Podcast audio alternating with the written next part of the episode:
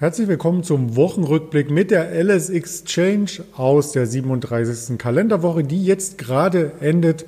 Mein Name ist Andreas Bernstein von Traders Media GmbH und wir schauen wie immer zuerst auf die Marktgeschehnisse in dieser Woche. Da hat sich eine Menge ereignet und zwar im Detail beim Corona-Thema, was so ein Stück weit in den Hintergrund getreten ist, haben wir weltweit knapp 28 Millionen Infizierte.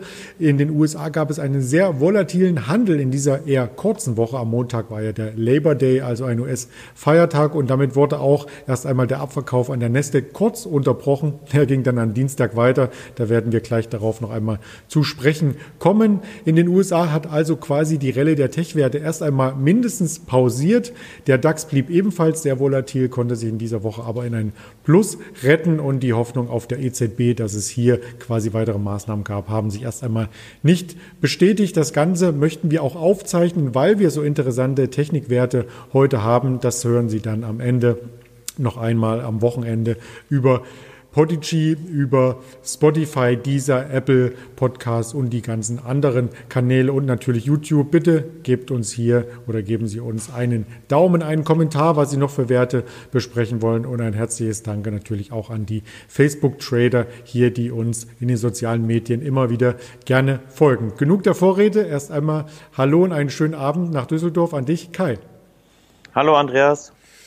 Ja, so eine lange Anmoderation gab es sonst nur bei Wetten das, aber um Wetten geht es gar nicht an der Börse, sondern um Fakten. Und da hast du uns äh, eine Menge Fakten mitgebracht. Zuerst wollen wir mal auf die weltweiten Märkte gemeinsam schauen und die haben ein gänzlich anderes Bild hier angezeigt, als es in der Vorwoche noch der Fall war. Und zwar war der Verlierer bei den Indizes auf Wochenbasis der Nasdaq 100, minus 3,3 Prozent. Das Ganze sah schon ein Stück weit schlimmer aus. Auch der Dow Jones im unteren Feld mit Abgaben im Laufe der Woche und ganz oben stand ja der UK 100. Ähm, trotz der Brexit-Sorgen eines harten Brexits und der DAX stand auch ziemlich weit vorne. Die Rohstoffe der Industrie waren entsprechend schwächer, also insbesondere die Rohölmärkte gaben nach. Unter 40 US-Dollar ist das Ganze gefallen und äh, wenn sich die Wirtschaft nicht schnell erholt, dann wird auch weniger Öl gebraucht. So könnte ich es mir zumindest herreimen, aber du als Händler hast sicherlich noch eine ganz andere Erklärung, oder?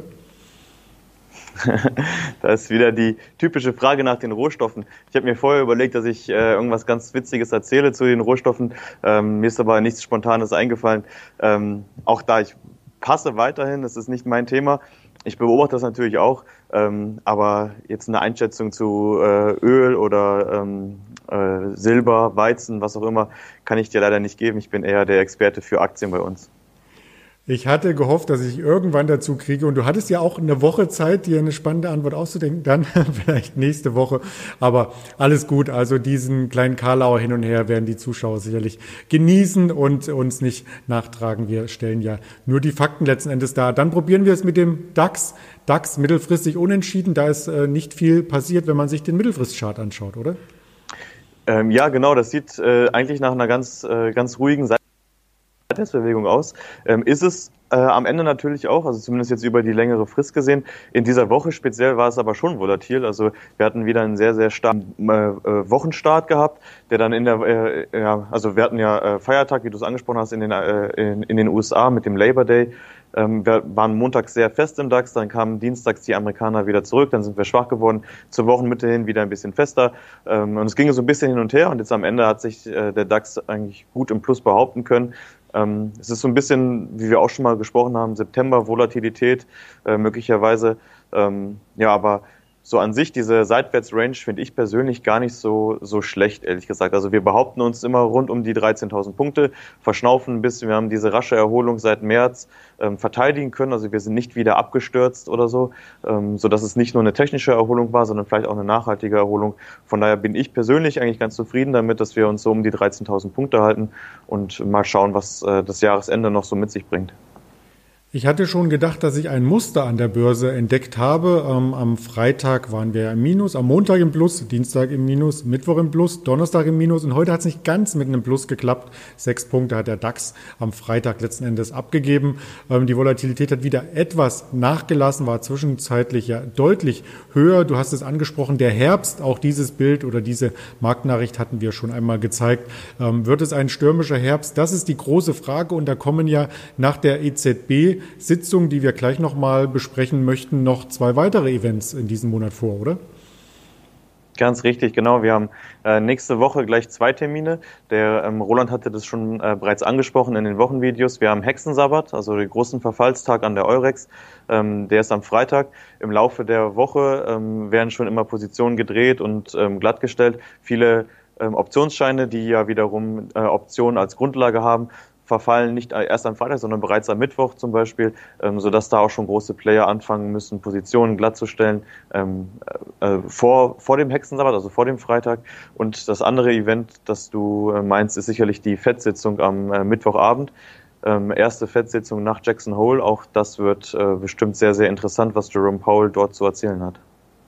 Ja, genau die meinte ich. Also da haben wir uns äh, ganz gut abgesprochen mit den Themen und vielleicht gibt es da auch wieder Vorgaben in Richtung einer noch lockereren Geldpolitik. Die EZB hat hier gar nicht reagiert. Also sie hat den Leitzins insbesondere unverändert gelassen. Das war auch so erwartet. Aber sie hat auch keine weiteren Maßnahmen eingeleitet. Und was war denn überhaupt ähm, geschehen bei der EZB? Ja, der Hauptgrund, warum keine weiteren Hilfsprogramme ähm, verabschiedet wurden, war sicherlich erstmal, dass die Konjunkturdaten aus dem letzten Quartal nicht so schlecht waren wie befürchtet von der EZB, sodass man hier jetzt aktuell keinen akuten Handlungsbedarf sieht. Aber sie haben gesagt, ähm, sie, sie stehen bereit, notfalls ähm, äh, einzuschreiten. Und ähm, naja, ähm, das ist ja auch das so ein bisschen, was man also was ich persönlich zumindest so sich einigermaßen wieder erholt, dass viele Konjunkturdaten nicht so schlecht sind wie befürchtet, auch viele Unternehmensdaten nicht so schlecht sind wie äh, befürchtet, sodass die EZB da jetzt aktuell noch keinen Handlungsbedarf sieht. Ähm, was auch besprochen wurde oder was im Vorfeld ähm, ja, vermutet wurde, ist, dass die EZB auch eventuell diesen Strategieschwenk ähm, ähnlich wie die FED vollziehen wird, also eher zu einer lockereren, ähm, zu einem lockereren Inflationsziel kommen wird. Ähm, dazu hat jetzt Christine Lagarde nichts, äh, nichts Verbindliches gesagt. Sie hat lediglich gesagt, dass sie an der Strategie arbeiten und ähm, ja bereit sind, jeden Stein umzudrehen.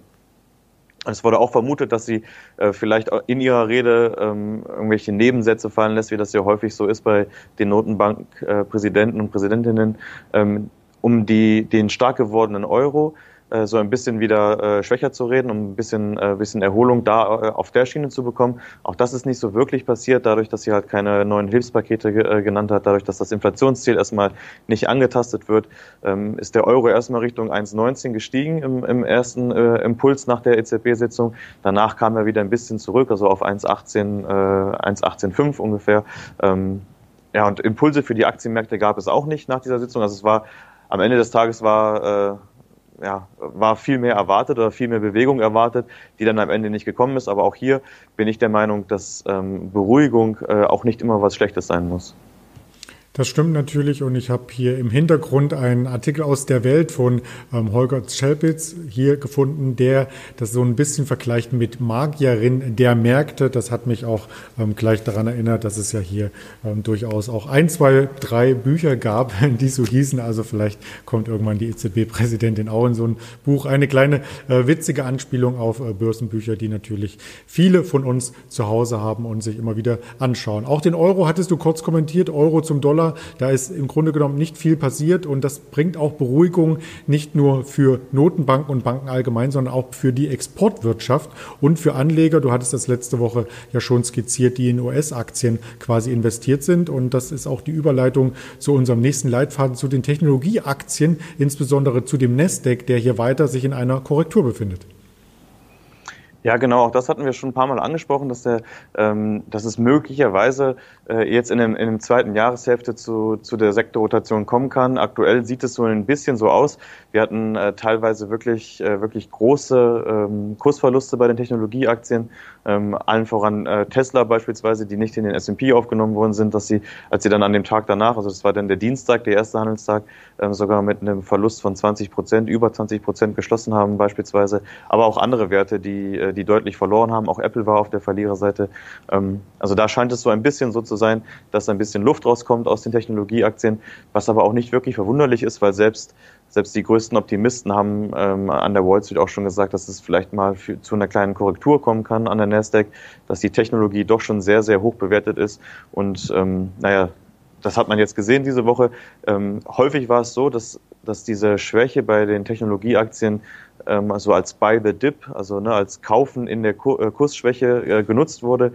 Ob das jetzt äh, ja so sich, sich fortsetzt, bleibt mal abzuwarten. Ähm, jetzt heute am Freitag haben wir schon wieder viele Erholungen gesehen, ähm, auch äh, ja in der Woche schon äh, und jetzt auch am Freitag äh, eben zum Wochenschluss auch nochmal ein paar Erholungen bei einzelnen Werten aus dem, äh, aus dem Technologiebereich. Also Vielleicht muss man genauer hinschauen, man sollte es aber nicht, sollte diese Sektorrotation, also dieser Schwenk hin zu, zu vielleicht Value-Aktien, sollte man nicht ganz aus dem Auge verlieren. Also das äh, ja, ist für mich ein Thema, das auch noch bis zum Jahresende akut sein, sein kann. Ähm, und dass man da vielleicht nicht sein ganzes Geld in Technologieaktien investiert. Ähm, also ich zumindest würde das jetzt gerade nicht tun. Ähm, ja, und trotzdem mal abwarten. Also ich glaube auch nicht, dass die Technologie jetzt tot ist oder sowas, ne? nur weil äh, jetzt die Nasdaq mal 10% gefallen ist oder so. Also äh, wir sind auch stark gestiegen vorher, von daher äh, alles im grünen Bereich und es ist auch das vielleicht nur eine äh, gesunde Erholungsphase.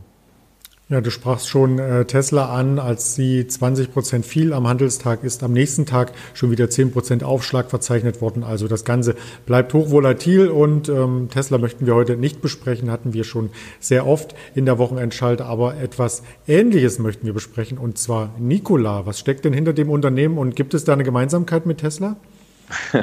ja, genau. Die gibt es. Nikola ist benannt nach, äh, nach dem Wissenschaftler Nikola Tesla.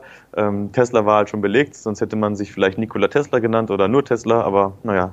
Ähm, es gibt auch noch weitere äh, Gemeinsamkeiten zwischen Nikola und Tesla, da komme ich gleich äh, nochmal drauf zu, äh, zu sprechen. Ähm, naja, was ist Nikola? Ist ein, ein äh, Hersteller, ein Designer von ähm, Fahrzeugen, vor allem von Trucks und äh, Pickup-Modellen, die mit Wasserstoff betrieben werden. Und wir hatten sie diese Woche schon mal äh, unter der Woche beim Roland im Gespräch gehabt.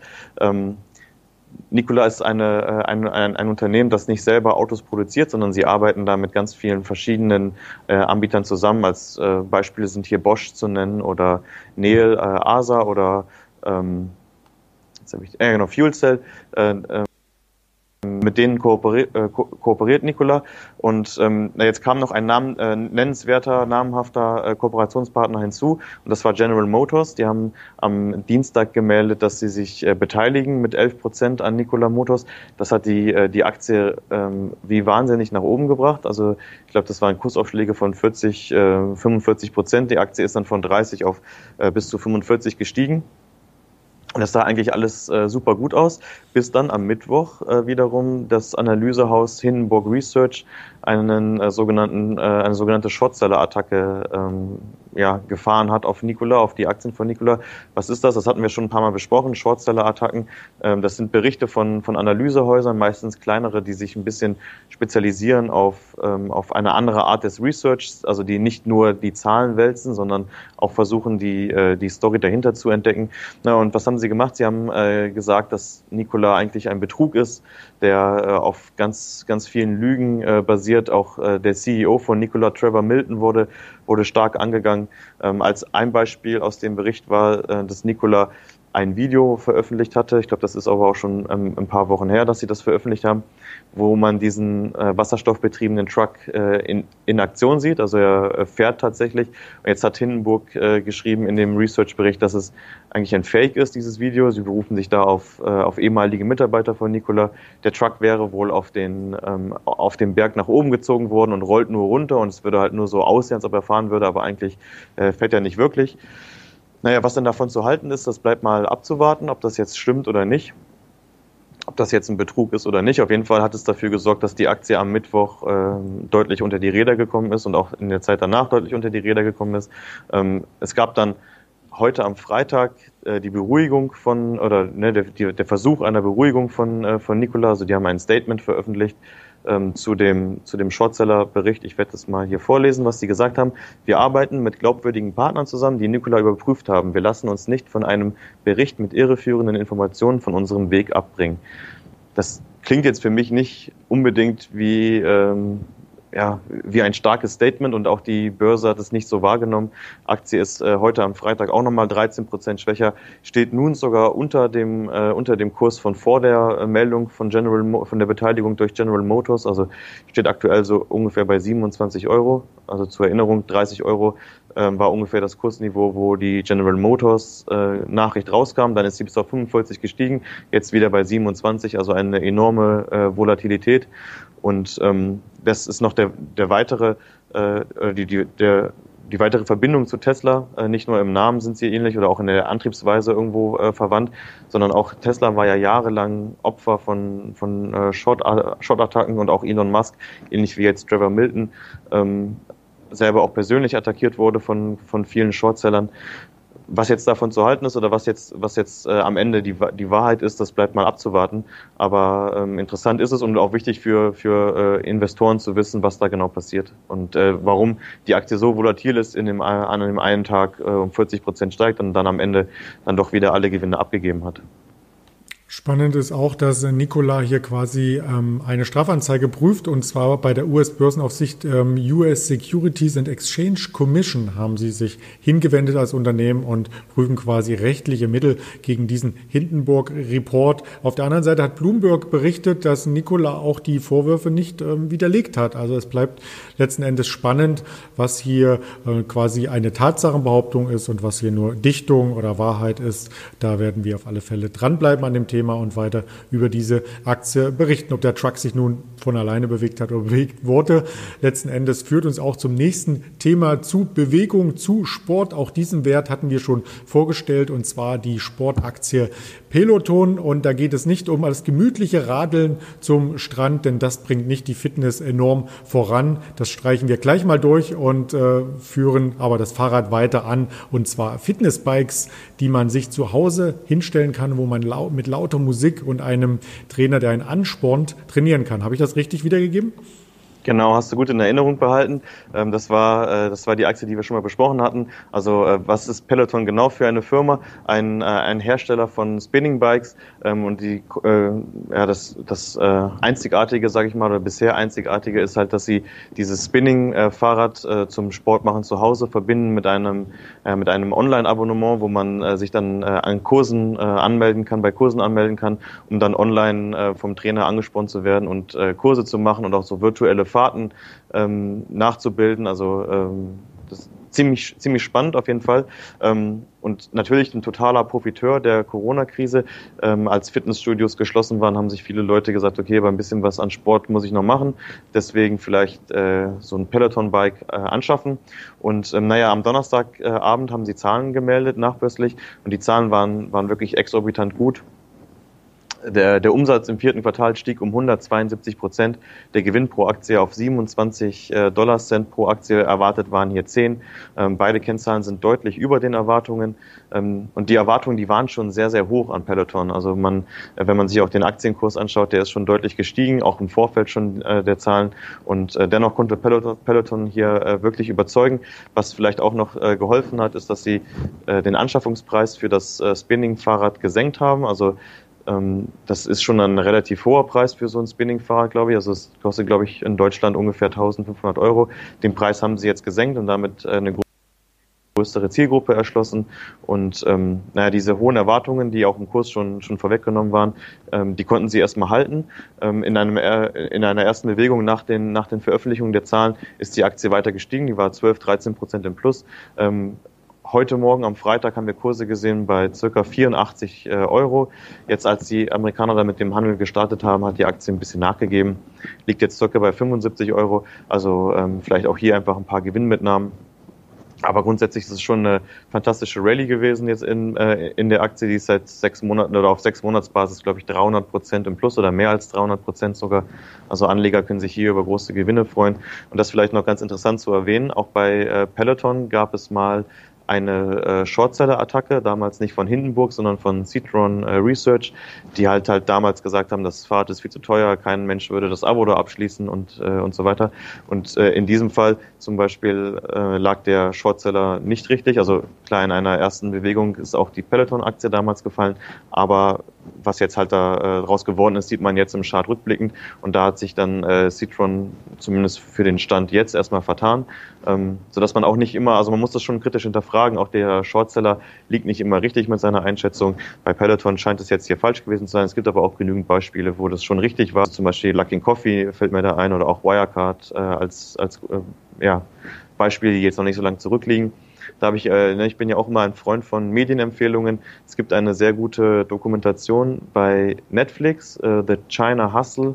Die zeigt so ein bisschen diese Arbeit von so Shortsellern und ähm, ich glaube, da geht es vor allem um Muddy Waters ähm, und die Arbeit von Muddy Waters, also ein weiteres Analysehaus aus Amerika.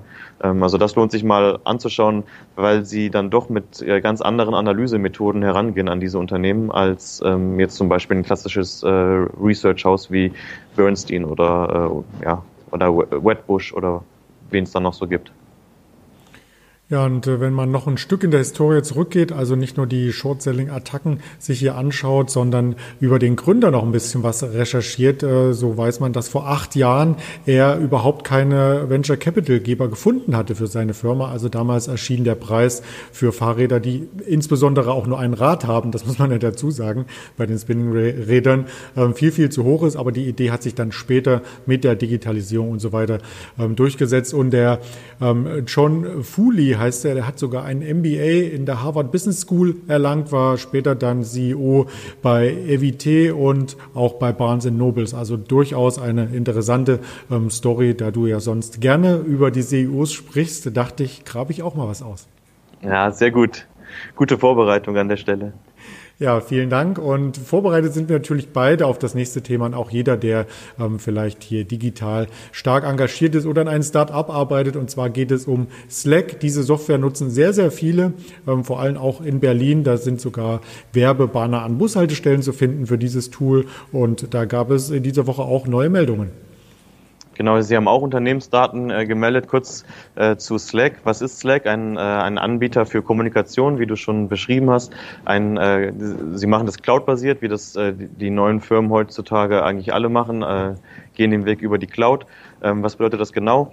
Ähm, es ist ein, ja, eine Art für Kommunikation oder ein, ein Weg für Kommunikation für Unternehmen. Man meldet sich ähm, online über den Webbrowser in einem, äh, in einem Programm an oder auf, auf der Homepage an. Man kann das auch über eine App steuern. Äh, man hat einen Account und man wird dort äh, verschiedenen sogenannten Channels zugewiesen. Das heißt, ähm, Themen, die für den jeweiligen Arbeitsbereich interessant sind.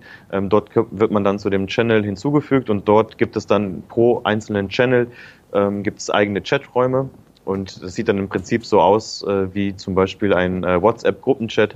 Ist natürlich noch viel, viel umfangreicher. Es können weitere Funktionen genutzt werden. Ähm, es können auch Einbettungen, von, also es gibt auch die Möglichkeit, andere Systeme einzubetten in, äh, in Slack.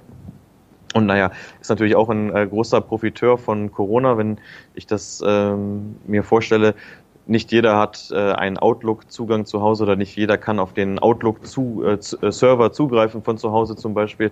Das läuft dann mittlerweile über die Cloud oder über das äh, webbasierte Frontend deutlich, äh, deutlich einfacher. Ähm, man kann sich einfach äh, im Internet auf, auf der Seite anmelden und hat dann alle Kommunikationsdaten, ähm, die man braucht. Und deswegen natürlich jetzt gerade in dieser ganzen Homeoffice-Zeit ist äh, Slack schon ein, großer Profiteur äh, von, von Corona. Das sieht sich, äh, zeigt sich auch im Umsatz. Der ist 49 Prozent im Vergleich zum Vorjahr gestiegen. Ähm, auch hier waren die Erwartungen super, super hoch, ähm, eben weil es so ein Technologieunternehmen ist und weil es ein, ein, ein Profiteur von Corona ist. Ähm, die Erwartungen wurden äh, oder waren allerdings ein bisschen zu hoch für die Aktie. Ne? Also die Aktie ist äh, 12 Prozent auf Wochenbasis gefallen nach den, äh, nach den Zahlen. Ähm, was sind die Gründe? Äh, der eine Grund ist zum Beispiel gewesen, dass der Vorstand gesagt hat, ähm, wenn also wir leben davon, Abos an Unternehmen zu verkaufen. Ähm, das ist ähnlich wie bei Salesforce. Also jeder neue Mitarbeiter kriegt ein neues, äh, einen neuen Account und pro Account wird dann bezahlt an Slack. Ähm, und wenn jetzt die Unternehmen ähm, Mitarbeiter rausschmeißen beziehungsweise weniger Leute einstellen, weniger wachsen, wird sich das auch dann bei Slack niederschlagen in weniger Abo, äh, Abozahlen und weniger Umsätzen äh, in, der, in der Zukunft. Und ähm, die Wall Street zweifelt einfach dran, ob das Wachstum, was jetzt erreicht wurde, ob das auch in den nächsten Jahren noch äh, oder im nächsten Jahr erstmal erreicht werden kann. Ähm, und daher ist die Aktie erstmal im Minus. Was mir persönlich noch zu der Aktie einfällt, also ich ähm, muss dazu sagen, ich nutze Slack auch privat. Bei mir im, im äh, Sportverein haben wir uns darüber organisiert. Ähm, ich finde, das ist ein super Tool, aber es ist auch relativ einfach zu kopieren. Zumindest kann ich mir das so vorstellen. Also ich glaube, die Konkurrenz schläft da nicht. Und es gibt äh, Microsoft Teams, es gibt auch andere An Anwender, die da versuchen werden, äh, Boden gut zu machen und äh, Kunden zu gewinnen, die jetzt vielleicht bei Slack sind oder so. Also ähm, der Burggraben ist nicht tief ähm, und von daher äh, vielleicht auch äh, ja, die Kurs, äh, Kursreaktion äh, ja, diese Woche auf die Zahlen, nämlich eine negative Kursreaktion. Was mich so ein bisschen ähm, negativ äh, stimmte, war, als ich gelesen habe, wie viele zahlende Kunden das Unternehmen hat. Denn äh, für mich wahrgenommen ähm, aus der Start-up-Szene oder aus dem dynamischen Umfeld rund um Berlin, dass quasi jeder Slack nutzt, hier zumindest in meinem Umkreis und ähm, auch Trader viel über Slack kommunizieren, was früher zum Beispiel Skype war oder ganz, ganz früher ICQ vielleicht. Ähm, das läuft heute über Slack, über verschiedene Trading-Channels und ähm, ich wollte die Zahl noch gerne gerne in den Raum werfen oder kennst du sie? Ich, aber ähm, ich bin gespannt. Nur 130.000 zahlende Kunden. Ja, also ähm, ist schon ja, im, im, wahrscheinlich im Verhältnis, also wenn man das auf die prozentuale Nutzerzahl runterrechnet, wahrscheinlich ein äh, sehr überraschend kleiner äh, Anteil. Ähm, ich selber, also ne, wir selber bei uns im Sportverein, wir sind auch nicht zahlende Kunden. Also ich glaube, da gibt es eine Grenze für ähm, für die Anzahl der, der User, die man da freischalten kann, wenn ich mich richtig erinnere. Ähm, also ja, von daher äh, muss das Unternehmen, glaube ich, noch zeigen. Also das ist, scheint ein sehr cooles Produkt zu sein, oder das kann ich bestätigen. Das Produkt ist cool, ist äh, super äh, intuitiv. Ähm, man muss aber noch mal zeigen oder beweisen, dass man auch wirklich nachhaltig Geld verdienen kann mit dem Geschäftsmodell. Und ähm, ja, ich habe so ein bisschen die Befürchtung, dass das ein, äh, ein Wert ist, ein Unternehmen ist, wo man sagt, das Produkt ist super, aber die Aktie, hm, mal abwarten. Ja, das kann natürlich passieren. Ich glaube, ähm, wir haben gewechselt zu dem kostenpflichtigen Account, weil die Historie nur ein paar Wochen zurückging, wenn man wirklich mal eine ältere Nachricht sucht und weil man vom Speicherplatz her auch relativ wenig Bilder hochladen kann, die zum Sharing dann quasi auf den Surfern gehostet werden. Server-Hosting ist auch das nächste Thema, was wir noch einmal näher beleuchten wollen, denn das Cloud Computing ist immer weiter zukunftsfähig. So ziemlich alles befindet sich mittlerweile in der Cloud, also kaum noch einer hat in seinem Smartphone alle Bilder und Videos immer bei sich, sondern da wird ganz rasch der Datenmüll, möchte ich schon fast sagen, aussortiert, in die Cloud geladen, um nicht die eigenen ähm, Rechner und Tablets zu belasten. Und damit ist das Thema weiter spannend und ein Wert, den du uns hier vorstellst, ebenso. Genau, der Wert heißt äh, Z-Scaler. Ich glaube, äh, so spricht man das richtig aus. Ich habe auch schon äh, gehört Z-Scaler oder Scaler. Also ich glaube, die Amerikaner sprechen das äh, Z-Scaler aus. Ähm, deswegen bleibe ich mal äh, dabei. Was ist äh, Z-Scaler für eine Firma? Ein Anbieter für Cloud Security. Ähm, und warum ist das ein spannender Bereich? Weil, wie du schon gesagt hast, ganz viele Firmen greifen auf die Cloud zurück und ähm, der Trend geht halt ganz deutlich dahin, keine eigenen Server mehr zu haben, sondern sich Cloud-Speicherplatz anzumieten. Ähm, das ist zum einen äh, äh, wahrscheinlich deutlich äh, kosten, kostengünstiger für die Unternehmen, zum anderen ähm, ist es wahrscheinlich auch viel, viel effizienter, weil man dort die immensen Kapazitäten von beispielsweise Amazon Web Services nutzen kann. Ähm, und nun ja, wenn man immer mehr in die Cloud verschiebt, dann kommt auch irgendwann das Thema äh, Sicherheit zu äh, äh, zum Vorschein und da ist äh, Zscaler halt einer der führenden Anbieter. Auch äh, Zscaler hat Zahlen veröffentlicht diese Woche. Ähm, Umsatz und Gewinn haben die Erwartungen geschlagen. Ähm, das Analysehaus Wedbush hat das Kursziel angehoben von 150 Dollar auf 160 Dollar. Ähm, die Aktie hat auch äh, einen fulminanten Lauf hinter sich. Ähm, sie ist, glaube ich, auf sechs Monatsbasis um die 200 Prozent im Plus. Ist ein bisschen runtergekommen, aber auch nicht, äh, nicht wirklich, ähm, nicht wirklich äh, großartig. Aber ähm, ja, ich wollte sie nochmal mit reinnehmen, weil es eben eine spannende Branche ist. Also nicht nur äh, die verschiedenen Cloud-Services, die man nutzen kann, sondern auch so ein bisschen die Infrastruktur, die Cloud-Infrastruktur dahinter, nämlich äh, mit Zscaler ein Unternehmen aus dem äh, Cloud-Sicherheitsbereich. Und ähm, naja, auch da nochmal äh, zum Abschluss eine äh, Medienempfehlung. Wir haben über Peloton gesprochen, wir haben über Slack gesprochen und über ähm, Zscaler. Alle drei Unternehmen wurden auch schon vom Digital Leaders Fund äh, besprochen und auch in dem Blog ähm, beschrieben. Also wer da sich weiter äh, informieren möchte, kann das gerne tun. Die machen da auch eine gute Arbeit und äh, sehr informativ.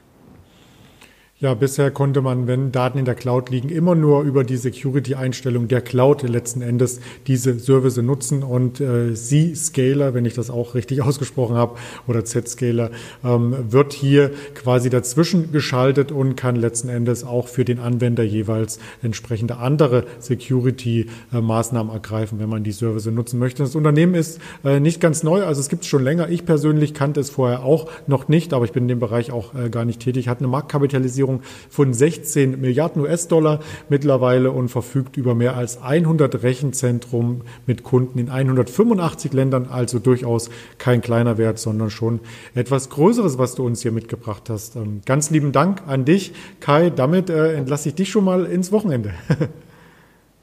Dankeschön, dir auch ein schönes Wochenende. Tschüss, Andreas. Ja, das Wochenende wird schön. Es wird sonnig in Deutschland und ich denke, wer hier etwas verpasst hat oder noch einmal reinspulen möchte, der hat den Hinweis wahrgenommen am Anfang. Der schaltet, dass das Ganze auch nochmal auf der Tonspur über Spotify, dieser und Apple Podcast veröffentlicht wird.